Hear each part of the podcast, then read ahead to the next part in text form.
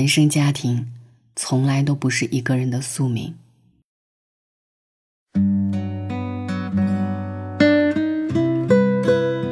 每一个人都无法选择自己的出身。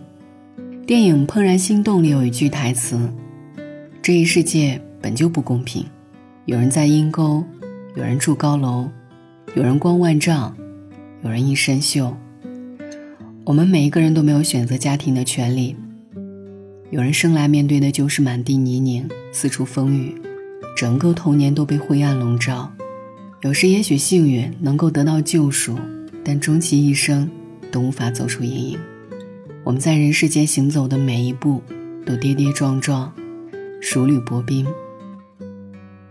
接纳不完美的家庭是最难的修行。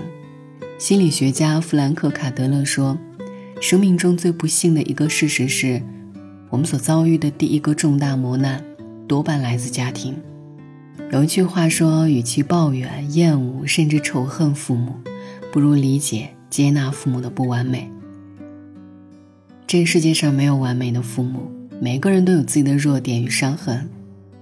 或许他们的爱，让我们身处其间时无法理解和感受，但总有一天，我们会突然发现，那其中隐藏的深情。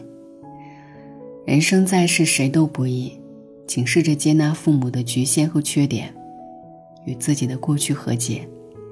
只有不抱怨、不指责，让过去的过去。把该放下的放下，生活才能穿过风雨，抚平伤害，终能遇见曙光。原生家庭欠你的，你要自己赢回来。电影《风雨哈佛路》里有一句话：“人不是没有选择，你可以为自己寻找各种借口向生活低头，也可以迫使自己创造更好的生活。”因为原生家庭是一个人的根，却并不是一个人唯一的出路。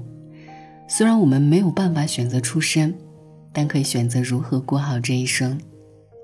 只要你不放弃自己，只要你拼尽全力，这个世界从来不会辜负每一个努力向上的灵魂。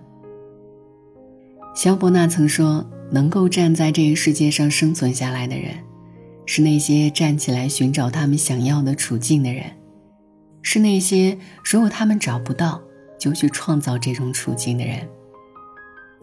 所以，别因为一个不完美的开始，一段不堪回首的往事，就让余生从此沉沦。